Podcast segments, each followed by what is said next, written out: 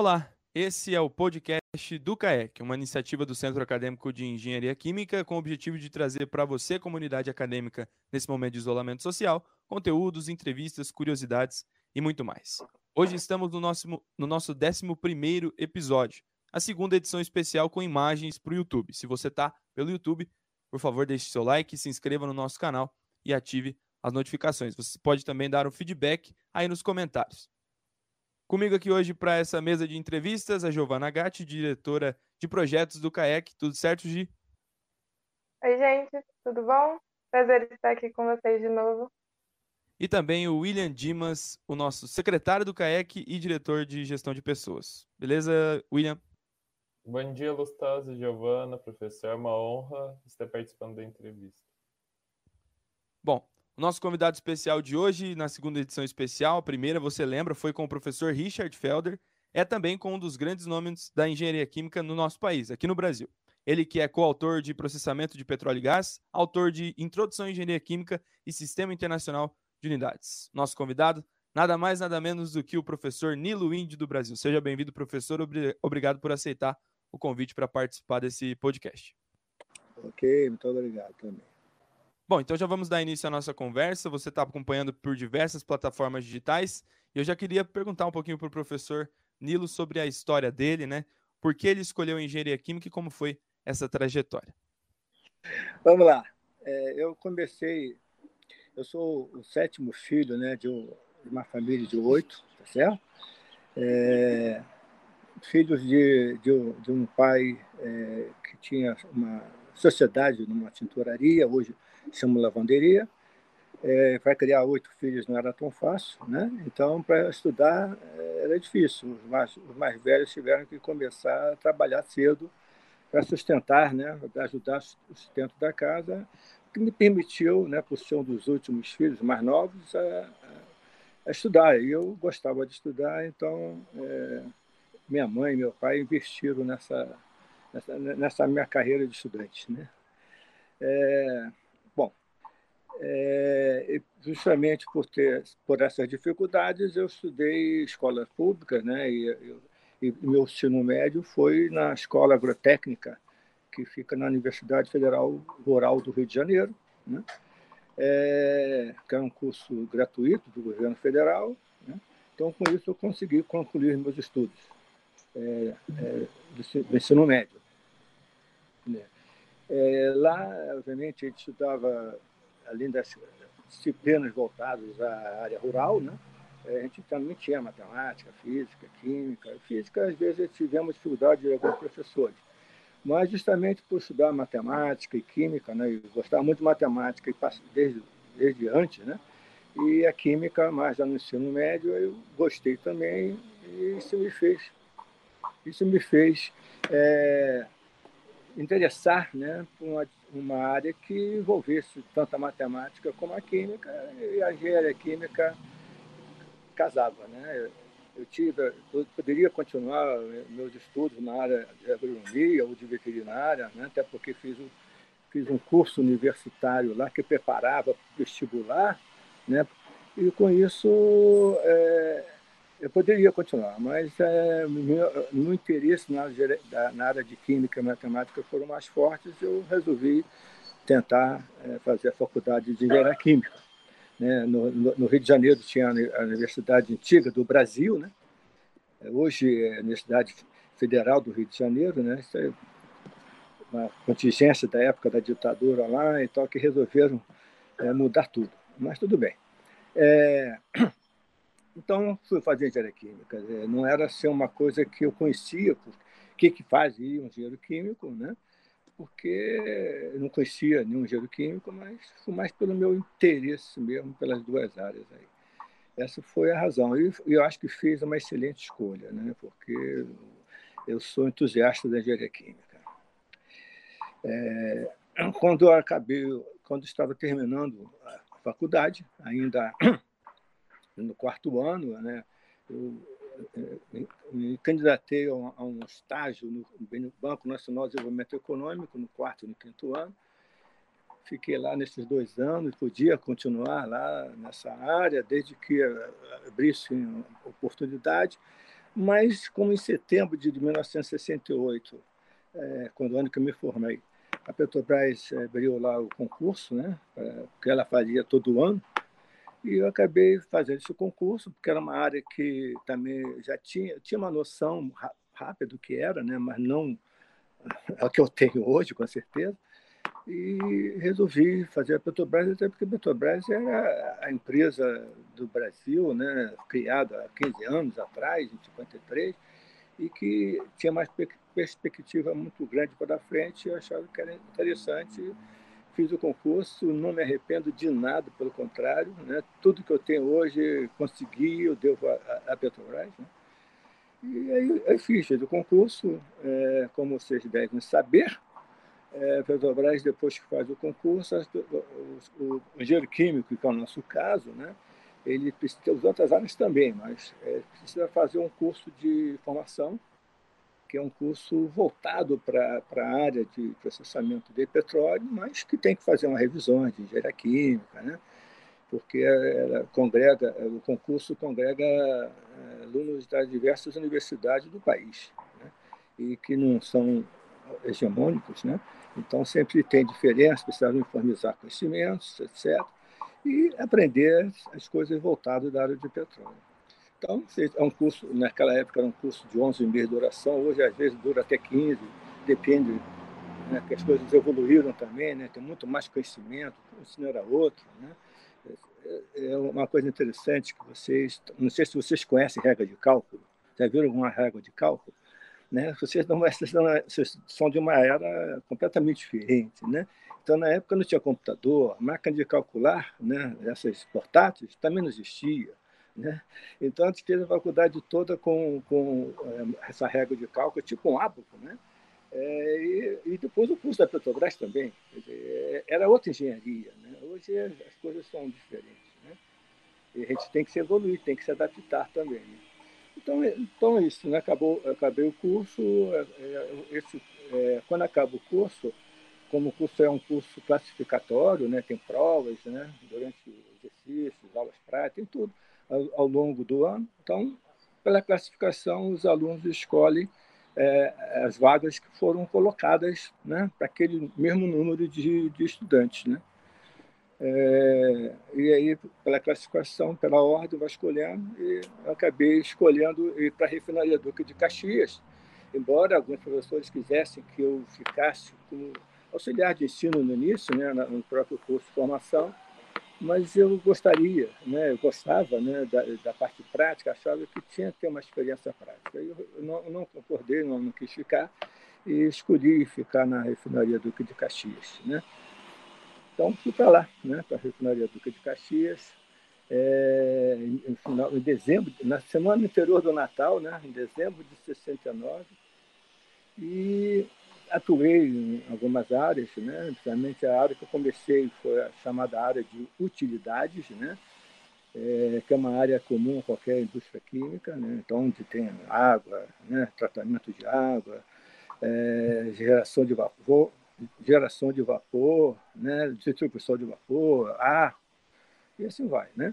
E achei interessante porque é uma área comum né, a diversas atividades. Fiquei dois anos, é, isso foi em 70, é, 70, 71, início de 72, a Petrobras estava mudando a forma de trabalhar lá na, na refinarias, é, antigamente coordenadores de turno, né, que são é, engenheiro responsável pelas atividades noturnas, né? seria como se fosse o gerente, gerente da refinaria fora do horário administrativo, tinha que ser um engenheiro, e na época só tinha engenheiros com muita experiência, e eles resolveram mudar isso e, e colocar pessoas mais novas, né? e, e com rodízio, não era para ficar eterno como eram os, os anteriores. Eu fui um dos escolhidos, fiz um, durante um ano, em 72, praticamente o ano inteiro, é, treinando nas diversas áreas operacionais, é, na partida de, de novas unidades que estavam acontecendo lá. Né? E, e depois, é, de 73 até julho, de janeiro de 73 até julho de 75, eu fiquei nessa atividade como coordenador de turno, onde vivenciei muita coisa interessante, incêndios, problemas sérios, coisas né, inerentes à, à nossa atividade. Quando acabou a minha participação nessa coordenação geral de turno, é, eu, eu, voltaria para a atividade anterior, chamada engenheiro de análise de processo, né, para acompanhar é, digo, a parte é, de operação da, das unidades, né? Então, mas aí, ao mesmo tempo, tinha surgido uma oportunidade, né? Porque a diretoria abriu a possibilidade de pessoas com experiência de irem para ser professor dos cursos de formação, né? Aquele que eu participei no início, porque muitas estava eh, vendo eh, uma refinaria já estava em construção, quase construindo, outras prevendo, tipo a Replan, né? Na, que é a refinaria de Campinas, depois a refinaria do Paraná, né? a Repar, também estava é, já prevendo o projeto e a construção. Então, com isso, eu precisava de gente com experiência, eu me candidatei e fui para lá, fui ser professor. Né? Uma atividade que é, achava que não me daria bem, porque eu tinha alguma dificuldade de comunicação, né, para falar, etc. Mas é, alguma experiência que eu tive lá na própria refinaria, dando aula para o operador, me deu um pouco mais de, de confiança. E fui. Né? Não tinha intenção de ficar lá esses anos todos que eu fiquei, mas é, fui, fui, me adaptando, fui gostando né, do que eu fazia, não só de dar aula, né, mas a gente fazia muitas outras coisas, envolvimento de, de coisas novas, assistência técnica, trabalhar em grupo com outras com outros órgãos, né, o Centro de Pesquisa, própria refinaria, e fui ficando. Né? É, depois, né, a partir da década de 90, basicamente, como coordenador do curso de formação, é, eu fui ficando né, nessa atividade e, e, fui até, até me formar, até, até, até me aposentar, formar, até me aposentar em 2015. E a gente sabe que o senhor trabalhou na Petrobras e também foi, foi professor depois. Como que foi essa transição? O senhor sentiu alguma dificuldade, alguma coisa assim? É, o que, que acontece?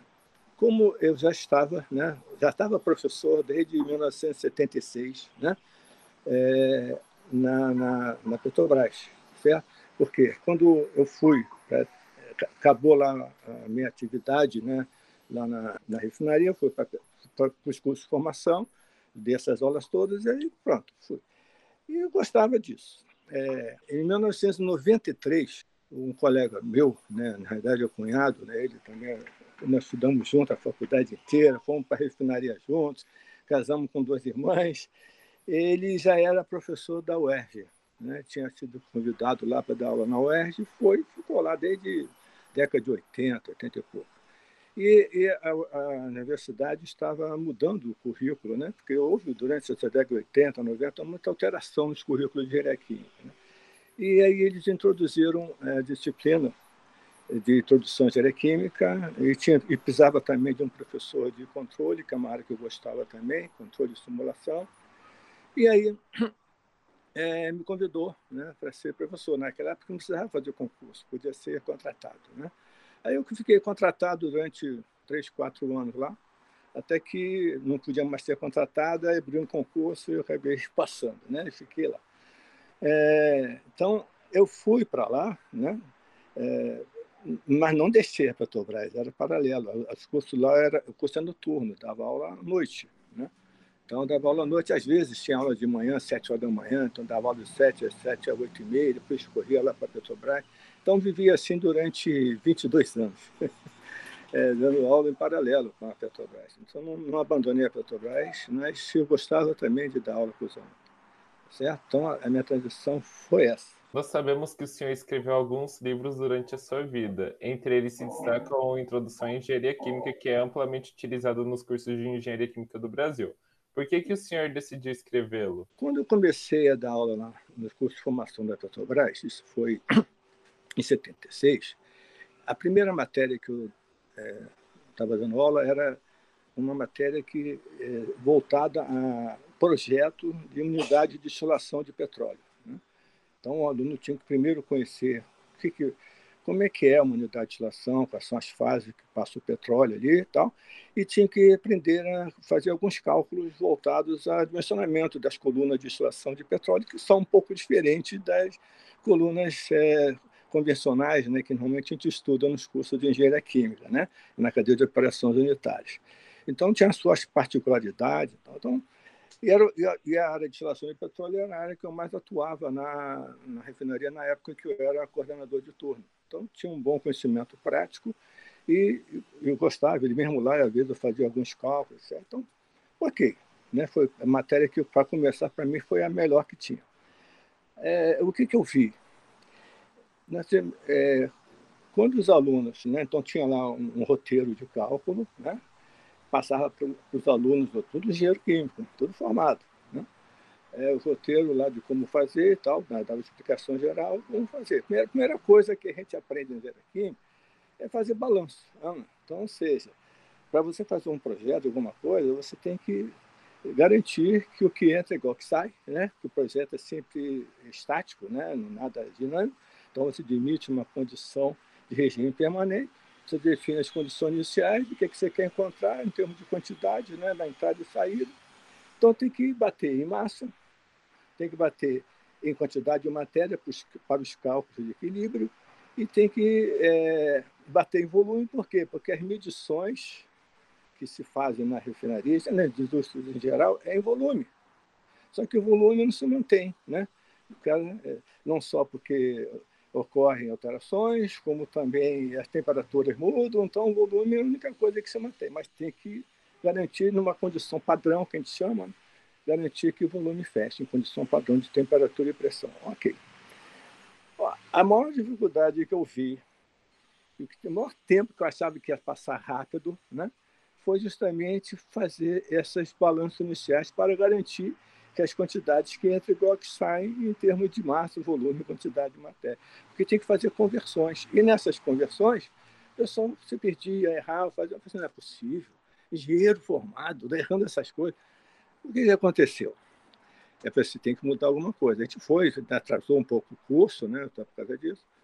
Mas é, no ano seguinte, os cursos de formação, até 1976, ainda eram com engenheiros formados na Petrobras. A partir de, na verdade, a partir de 76 já tinha uma turma é, paralela, uma com engenheiro formado, outras com engenheiros que ainda não estavam formados. O que, que é isso? A Petrobras passou a fazer concurso para pessoas que estavam na graduação, no último ano. Então, eles faziam alguma disciplina do último ano na, na, no Rio de Janeiro, tá certo? Fazia esse curso é, da Petrobras e, em paralelo, fazia algumas matérias ligadas a, de interesse da, da, da, área de engenharia química. Né? Então, o curso era um pouquinho mais longo por causa disso. Então, era um convênio. Né? Era um curso em convênio, a pessoa não ganhava como engenheiro, mas ganhava bolsa. Né? Então, via gente do Paraná, do Rio Grande do Sul, né, da Bahia, todo quanto é lugar também, como no curso. Ok. E aí, nessa turma de 77, né, que começou, é, a, primeira, a primeira disciplina que tinha lá era essa. Na verdade, não era nem balanço. Era simplesmente fazer contas de conversão de massa, volume. Se vocês conhecem o meu livro, é o capítulo 3 do livro, tá certo? Porque é uma das razões do livro tem a ver com isso. Né? Então, ou seja, eu vi a dificuldade que os alunos tinham com isso. Okay? Como esse curso era em convênio com a, a Escola de Química, né? É, e nesse convênio, eles colocaram professores que estavam terminando o mestrado e estavam fazendo o doutorado para ser assistente das nossas disciplinas, para saber, né, para eles conhecerem também. Né? O que, que aconteceu? Os professores viam, né, eles também tinham essas dificuldades, e eles viam a dificuldade dos alunos nesse tipo de coisa. O que, que aconteceu? Esse, esse curso de formação foi até 1980. Em 80, a Petrobras parou, né? não demitiu em 81, em 82, e só passou a demitir em 83, e aí já voltou ao esquema antigo, o pessoal já formado. Então, eles é, continuaram lá, né, como professores da, da Escola de Química, e começaram a ver, conversando com o coordenador, né, diretor da, da, do Instituto de Química, eles viram a importância que essa disciplina tinha né, para a formação do engenheiro químico. Então, eles colocaram essa disciplina na, numa alteração lá da, das emendas né, da, do curso. Eles incluíram essa disciplina, não sei qual o nome, se era introdução de aeroquímica, não, mas tinha essa, onde tratava, era introdução de aeroquímica no começo, depois eles andaram mudando os nomes. Então, eles incluíram essa disciplina. Ok? Aí eu vou contar uma coisa interessante que pouca gente sabe. Na década de, ainda de 80, final da década de 80, tinha lá os, os EMBECs, né? o Encontro de Ensino de Brasileiro em Engenharia Química. Eles convidavam gente da, da Petrobras também para participar, dar uma palestra lá. Eu fui a um deles, né? mais de um. E, e um, um, de, um, desses primeiros que teve, também estavam avaliando os currículos da Faculdade de Aeroquímica como um todo. E a, a, todas as universidades né, mandavam as informações, eles faziam uma compilação e depois havia uma, uma apresentação. O que se observou? Que a escola de Química tinha essa disciplina, falaram por quê, e as outras não tinham. No outro encontro, depois que eu fui, uma, muita, muitas outras universidades também tinham essa disciplina. Ou seja, foi uma, uma sementinha que eu introduzi né, no curso de formação para atender uma, assim, uma oportunidade né, que, eu, que eu vi, acabou sendo uma disciplina é, comum a todas as quase todas, não sei se todas, mas quase todas as universidades têm algo parecido. Elas vão mudando um pouco o enfoque, né? mas a ideia era, era essa. Né? Eu, eu, aí foi em 93, eu fui para, né, a convite do colega né, que eu estava falando, do Marco Antônio Fará, eu fui dar aula na UERJ. Aí eu tinha, eh, na Petrobras eu não tinha apostila, né? Que é um curso de ficar o dia inteiro lá, não precisava, né? Tava... Aí o aluno pediu, não fazer uma apostila, professor. Tá bom, aí eu resolvi fazer uma apostila. A apostila seria exatamente a, forma que eu dava na aula, né? Foi introduzindo e tal, mas na forma que eu dava aula.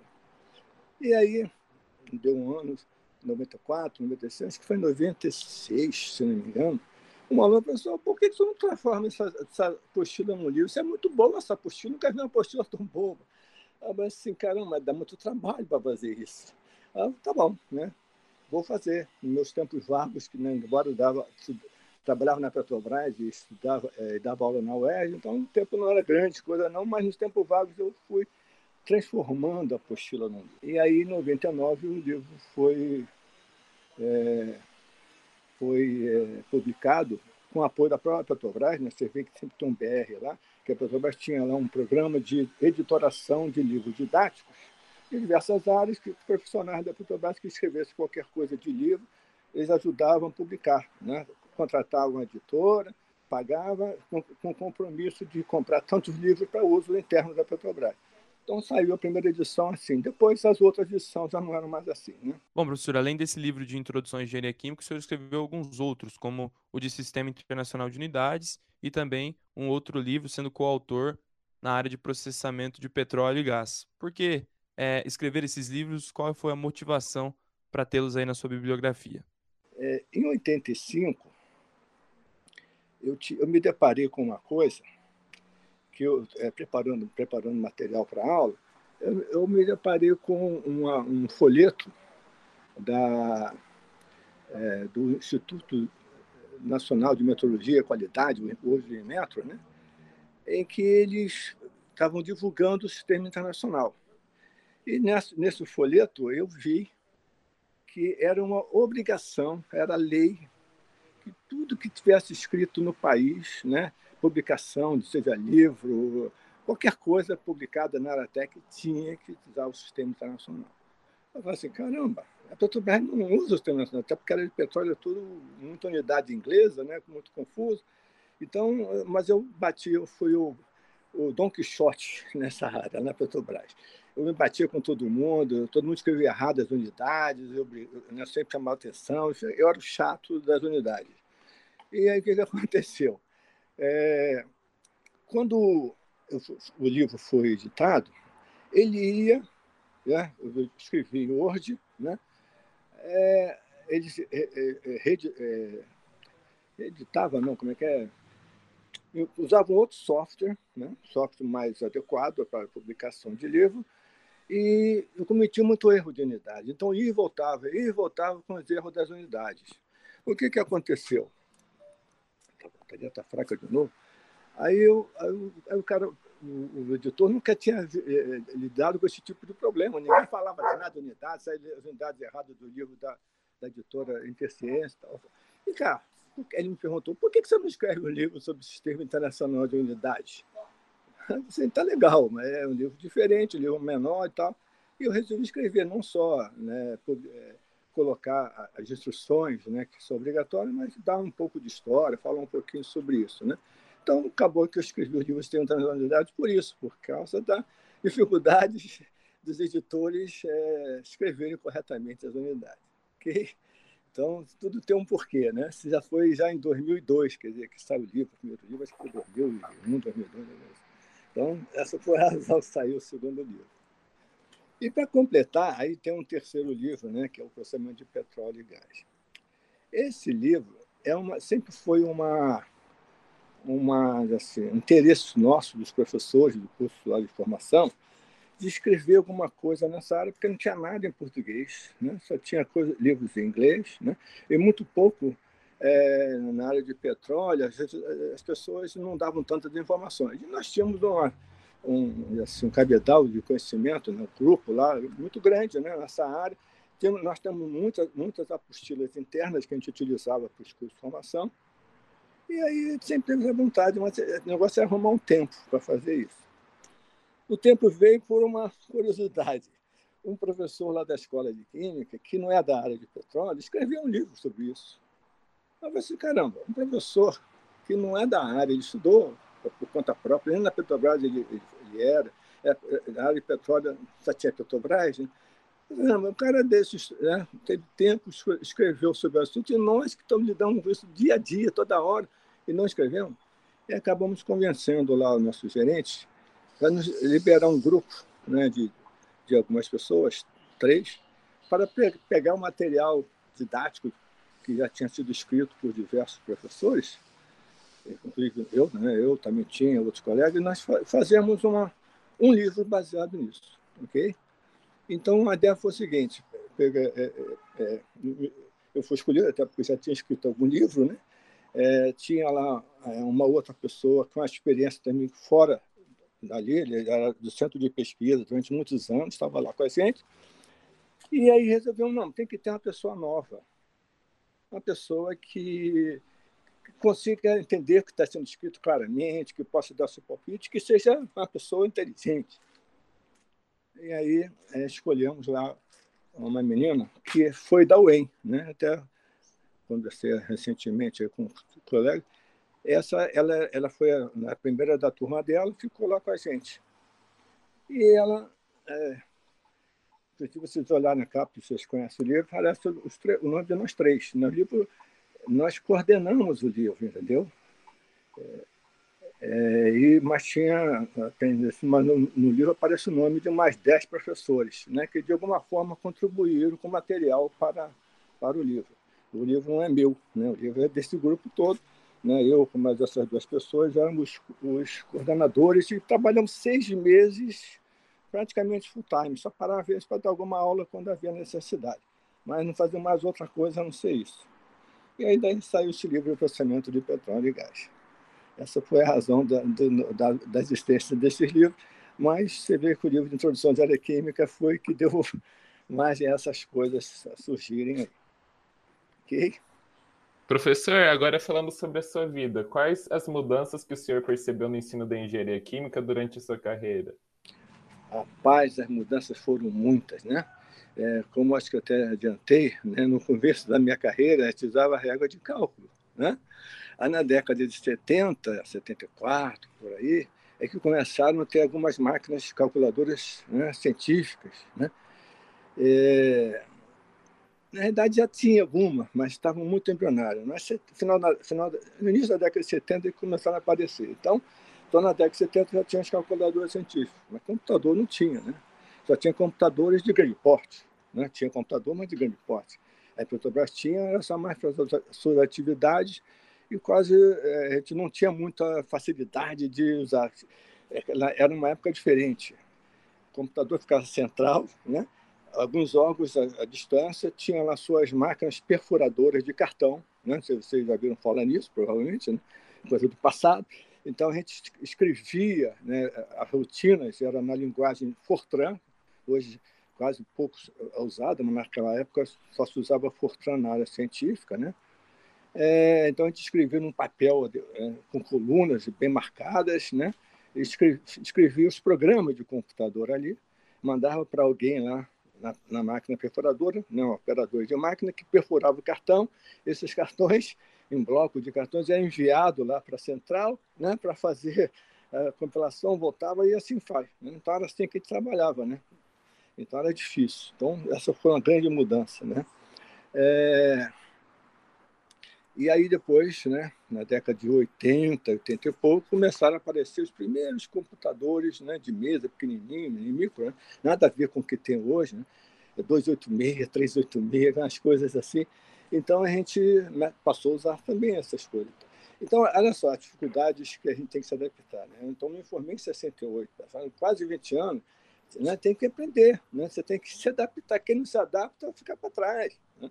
Então, tinha que passar por isso tudo, aprender, aprender a usar né? computador de grande porte, depois passar por microcomputadores. Né?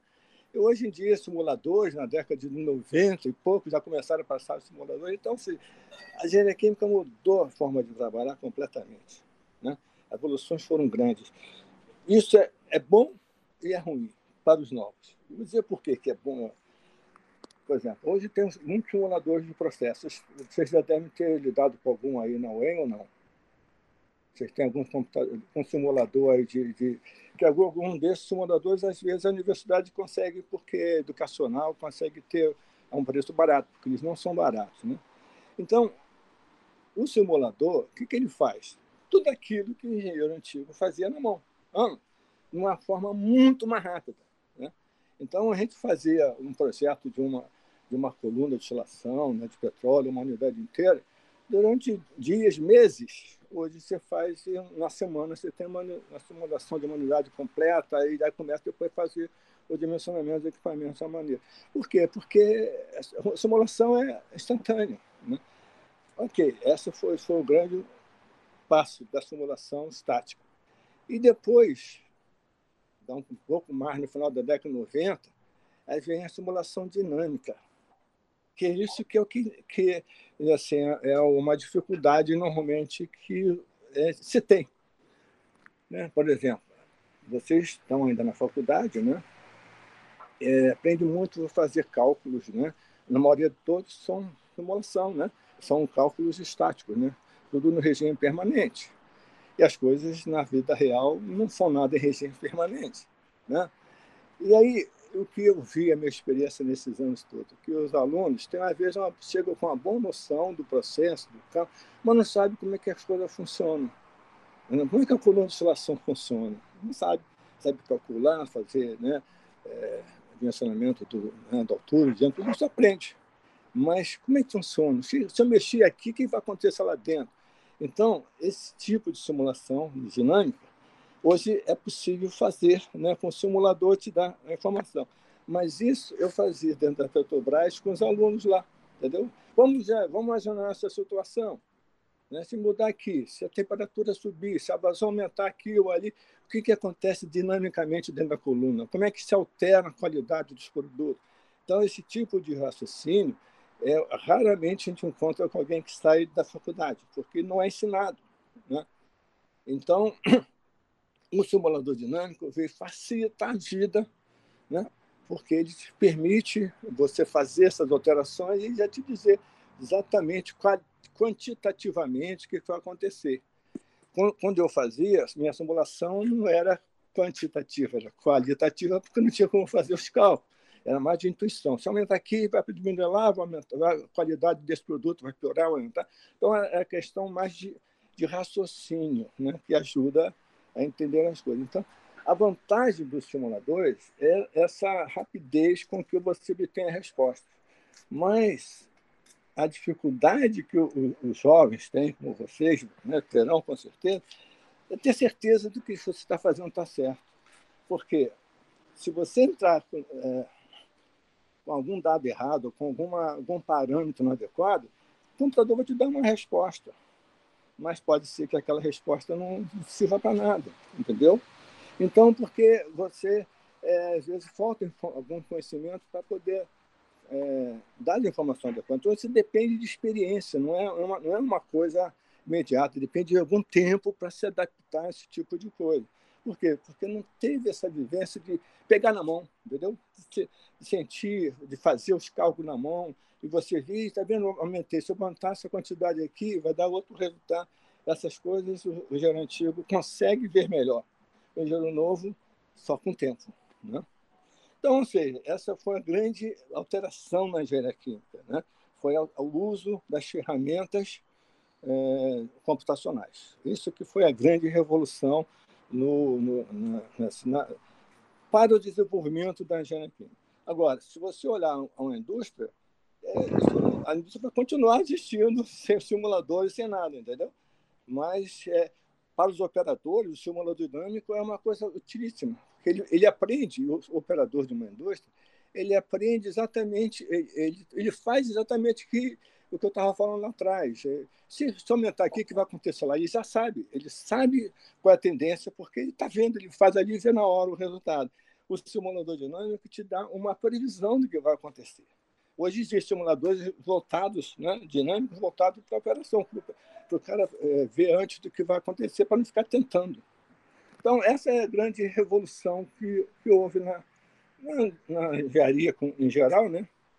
Na engenharia química foi muito afetada. Interessante nessa história é que o simulador, é, basicamente, ele faz cálculos de balanço de massa, balanço de energia e cálculos de equilíbrio. É isso que ele faz. Então, assim, tudo que eu gostava de fazer. Diga lá.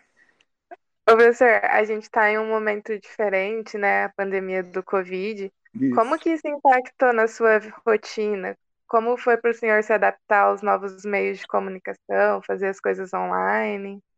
É, na realidade, não me afetou muito porque eu já estou aposentado. então, eu não estou direto nada, eh, fazendo nada específico de engenharia. O que eu tenho feito, que depois que eu me aposentei em 2015, em 2016, 2017, eu continuei dando aula numa universidade, no Senai, né? Senai tem um, aqui no Rio tinha uma faculdade de engenharia química que tinha começado recentemente, eles estavam precisando dar uma mexida lá, me convidaram, eu fui mas tinha que ficar lá 40 horas, disse, agora não. Agora eu já trabalhei muito para ficar 40 horas dentro de presa ali sem dar. Se fosse só 40 horas dando aula, até que faria, mas não era. Aí eu parei de 2017. Então, em 2018 2019, eu fiquei, sabe, fazendo o quê? É isso que eu estou fazendo com vocês. Eu fui a alguma universidade, né? O Léo estava até presente lá na Facenda. Eu fui a cinco universidades esse, nesses dois anos aí, dar uma palestra ou curso. Fui na Universidade Federal do Paraná, entendeu? Eu tive aí também ano passado, é, de, lá dei alguns cursos, conversei com professores. Então, é, minha atividade é essa. Eu tinha intenção de, de concluir um livro que eu estava começando a encontrar lá, mas aí eu perdi um pouco dessa. É um livro na área de tudo que tem numa unidade de destilação de petróleo. Que a unidade de destilação de petróleo, além das colunas, eles têm fornos. Você sai na faculdade, você sabe o que faz um forno né, um forno de refinaria com tubos, como calcula esse problema, para a parte de combustão, que é muito pouco estudada dentro da universidade, né, radiação, né, normalmente é transmissor de calor, é condução, convecção, radiação é radiação. E uma aula, às vezes os professores dão, e quando você vai para a indústria, basicamente as coisas ocorrem por radiação, né, para as grandes transferências de calor. Então, transferência de calor, vácuo, sistema de vácuo, tudo são assuntos que não são muito estudados na engenharia química e que o aluno chega lá na, na indústria, injetor, o que é um injetor, como é que funciona? Tudo isso é, é, é coisas que eu dava aula na, na universidade, porque tudo, na, na, na Petrobras, que tudo que estava dentro da unidade eu tinha, que estudar. Então, a ideia era botar isso num livro, mas tinha muito de apostilas, cada tema desse é uma, uma apostila, mas para escrever um livro você tem que mexer, tem que tomar algumas, algum cuidado, né? Então aí acabou que eu não, não, não me envolvi muito com isso ainda não. Sei lá, pode ser até que volte. pode ser. Então eu estou, quer dizer, eu estou agora com a pandemia, o que eu estou fazendo é curtindo aqui, né? Ficando, é, como estou com uma casa de, de praia aqui, é, fazendo exercício, que eu tenho que cuidar da saúde, né? Não posso me mas não estou fazendo nada demais, não. Então a pandemia não. A única coisa que está me atrapalhando é que eu estou deixando de ver meus, meu, meus netos. Eles não estão três meses que a gente não vê. Mas tudo bem. Faz parte. Daqui a pouco tudo passa. Tudo na vida passa. Né? Deus quiser, logo vai passar. Ah, vai passar. E esse, essa situação, o senhor enxerga que pode trazer alguma oportunidade para mudanças no ensino da engenharia química em específico? Eu acho que sim. É, por exemplo, né, é, o que, que deve estar tá acontecendo? Não sei se vocês estão tendo aulas é, online, então. Ainda não, mas parece que vai começar.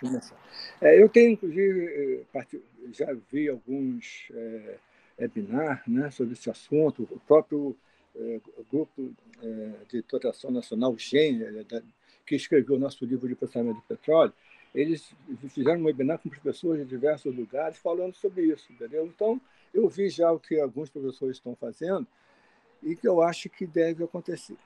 A minha opinião sobre isso aí, eu acho que a parte online deve, deve ter. Não só que ela nunca vai ser, vai substituir a presencial. Agora, é um auxiliar. Por exemplo, essa não é novidade. Na Petrobras, desde 1990 e pouquinho, a gente já fazia isso, entendeu? Fazia, é, mais o que? Muito videoaulas. Aulas curtas, pequenas, de alguns assuntos né, genéricos, para, para, para distribuir para, para o pessoal. Então, eu mesmo participei de mais de uma, né? tem mais de, de umas duas ou três videoaulas que eu fiz lá. Né? Então, mas é, é diferente, era um auxiliar do ensino. Isso é uma ferramenta muito útil, né? porque é uma coisa que está lá gravada, você está na dúvida, você vai e volta, né? você vê. Então, esse tipo de videoaula é uma coisa que vai continuar. Algumas aulas específicas podem ser realizadas né? É, também, mas tem coisas que o contato é, visual, né, não só visual, mas próximo né, com os alunos, é fundamental, isso vai continuar. Mas, com certeza, é, e pelo que eu observei nesse último webinar que eu vi, que foi agora, esse mês passado, em junho, com certeza é uma coisa que vai ser incrementada. Porque há uma resistência natural dos professores, porque é uma coisa nova. Né? gente que não, nunca, usou, não fez. o, o, o, meio, tá, às vezes, é um problema. Vocês estão vendo aí, né? a gente viveu esse problema agora, e volta e meia não para, não funciona. Então, tem coisas que, que têm que ser superadas. É, a, a, própria, o meio, né? a informática, tem que dar uma melhorada nessa história aí. Né? Bom, então esse foi o nosso episódio especial do podcast 11, né, que está aí nas plataformas digitais. Você que está no YouTube, por favor, se inscreva no nosso canal, ative o sininho, deixe o seu like. Estamos chegando aí a 100 inscritos, um número muito legal para quem criou o canal há alguns meses apenas. Eu agradeço a Giovana, obrigado pela participação nesse podcast, Gi. Imagina, obrigada a vocês por me chamar para participar. Foi muito legal. E também o William Dimas, valeu por, pela participação. Primeira vez em vídeo aqui com a gente. Eu que agradeço, foi muito proveitosa a experiência. Então, pessoal, na próxima quinta-feira temos a terceira reunião geral aberta do CAEC. O link está na descrição do vídeo para você se inscrever e participar. As vagas são limitadas e a gente vai falar principalmente sobre o retorno, na verdade, o início das aulas na UEM de forma remota. O CEP pode aprovar ainda essa semana é, essa resolução. Então, a gente aguarda vocês na quinta-feira. Agradeço a todo mundo que acompanhou até aqui. Na próxima semana, mais um episódio especial do podcast do CAEC. Nos vemos lá. Até mais. Tchau, tchau.